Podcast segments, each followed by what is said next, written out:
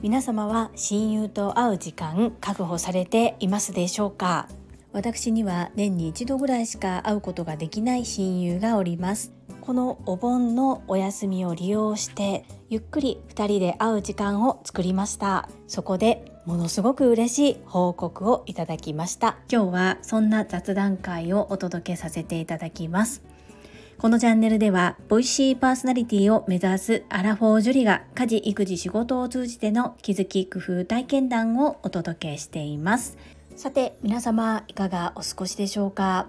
私は実は本日から出勤日なのですが法事の関係で一日お休みをいただいております。本日法事や親族の集まりがあった主人の母の実家を出発して兵庫県に帰ります。ちょうど昨日台風が関西上陸ということで我が家は分譲の中古マンションを購入して住んでいるのですが1階ということもあり無理やり専用庭という小さなお庭がついてくるんですね。そこに置いてあるものがどうなっているのか少し心配なんですけれども心配しても状況は何も変わらないのでお家が無事であることを祈りながら帰宅いたします。そんなこんなで本日は10回に一度の雑談会をお届けいたします。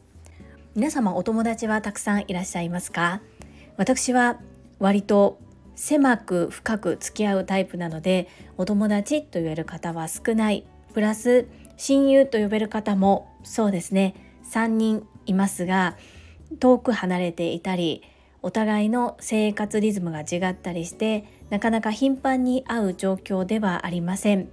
一人1年に一度ぐらい会える親友がいます。このお盆休みを利用して一緒にゆっくりした時間を過ごすことができました。そこで親友のお友達から素敵なご報告がありました。結婚の報告です。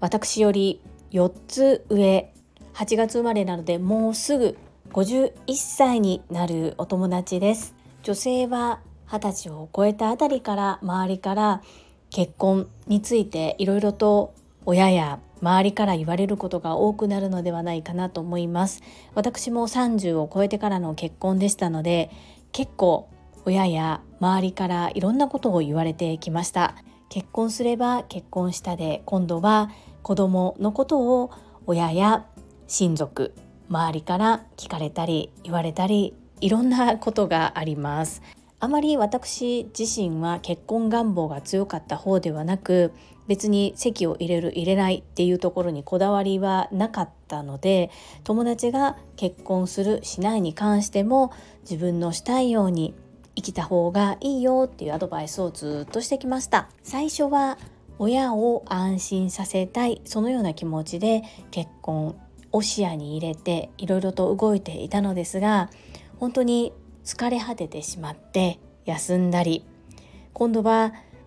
やっぱり最後一人で迎えるのは寂しいからパートナーだけでもということで探してみるもなかなかこう会う方がいなくていろいろと苦い経験もしていました。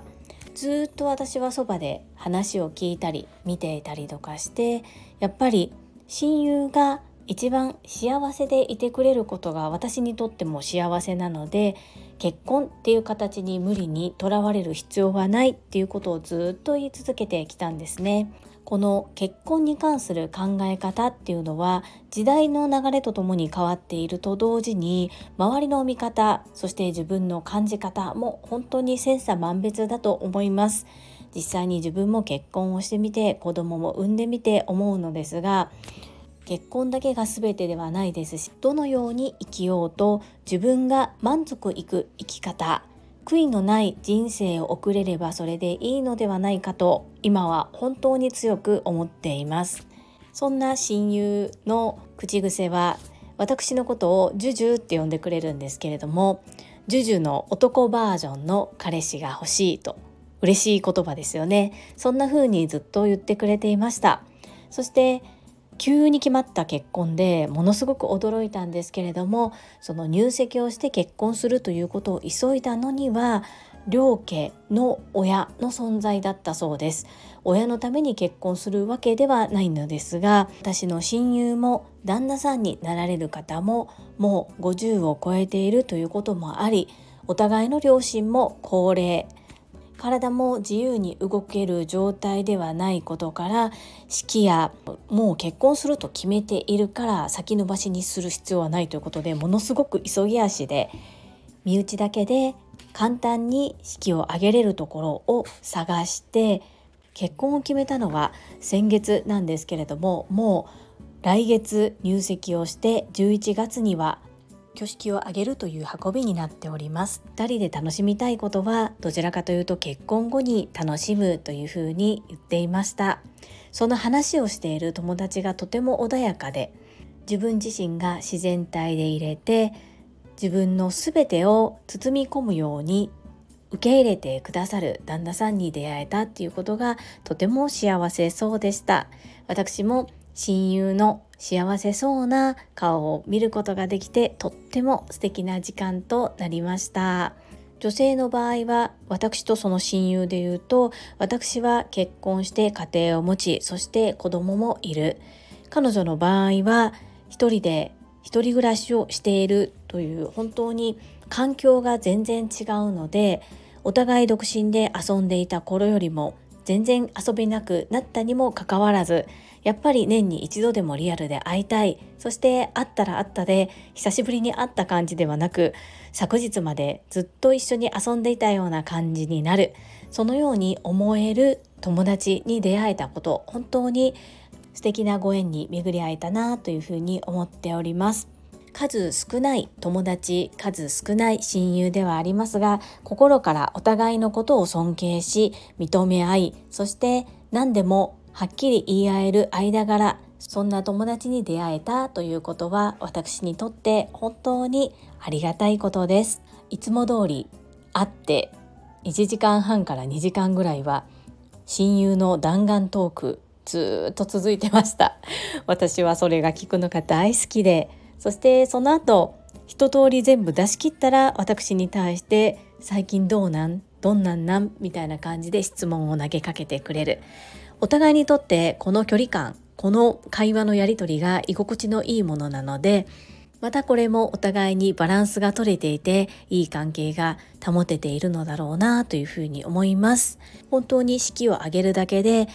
ご両親両家のご両親がご高齢ということもあり食事会もなしの中私は親族のうちの一人という形で式に参列させていただけることとなりました。実際に式が始まるよりも前に会場入りの時間に合わせて行ってたくさんお話をして参列していきたいと思います。今から11月がとっても楽しみです。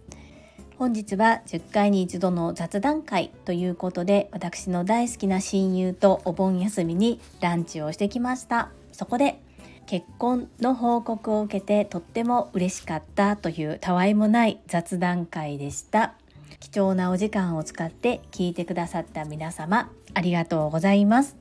この配信が良かったなと思っていただけた方はいいねを継続して聞いてみたいなと思っていただけた方はチャンネル登録をよろしくお願いいたします。皆様からいただけるコメントが私にとって宝物です。とっても嬉しいですしものすごく励みになっております。コメントをいただけたり各種 SNS で拡散いただけると私とっても喜びます。どうぞよろしくお願い申し上げます。ここからはいただいたメッセージをご紹介いたします。第718回悩み。自分のライフスタイルに合うイヤホンはこちらにお寄せいただいたメッセージです。石垣島のまみさんからです。樹里さんこんばんは。まずは5万回記念おめでとうございます。ボイシーパーソナリティの夢に一歩近づいたそんな日だと思います。私は耳に差し込むタイプはあまり好きではなくって首にかけるやつが好きです。なんかね酔っ払って落としちゃったりしてたのよ。マミピーメッセージありがとうございます。そして5万回再生についてお祝いのメッセージありがとうございます。ボイシーパーソナリティは高くそびえ立つ壁なんですけれども壁はぶち破るためにあるということなので少しずつでも前へ進んでまいります。ありがとうございます。そう。西野さんもおっしゃってました。酔っ払って落とすしどっかになくなっちゃうと。だから大きいものや首にかけておくものがいいというふうに言っていましたね。お酒が好きな方にはこの首掛けタイプがおすすめなのかもしれません。私は酔っ払ってっていうことではないんですけれどもそれでも首掛けとっても楽しみにしております。そうオンラインで発注をかけたので届くのに少し時間がかかるのですが届くのをとっても心待ちにしております。マミピーメッセージありがとうございます。はいいただいたメッセージは以上となります。皆様本日もたくさんのいいねやメッセージをいただきまして本当にありがとうございます。とっても励みになっておりますしものすごく嬉しいです。心より感謝申し上げます。最後に2つお知らせをさせてください。1つ目タレントのエンタメ忍者みやゆうさんの公式 YouTube チャンネルにて私の主催するお料理教室ジェリービーンズキッチンのオンラインレッスンの模様が公開されております。動画は約10分程度で事業紹介自己紹介もご覧いただける内容となっております。概要欄にリンクを貼らせていただきますのでぜひご覧くださいませ。2つ目100人チャレンジャー in 宝塚という YouTube チャンネルにて42人目でご紹介をいただきました。こちらは私がなぜパラレルワーカーという働き方をしているのかということがわかる約7分程度の動画となっております。概要欄にリンクを貼っておりますので合わせてご覧いただけると嬉しいです。どうぞよろしくお願いいたします。それではまた明日お会いしましょう。素敵な一日をお過ごしください。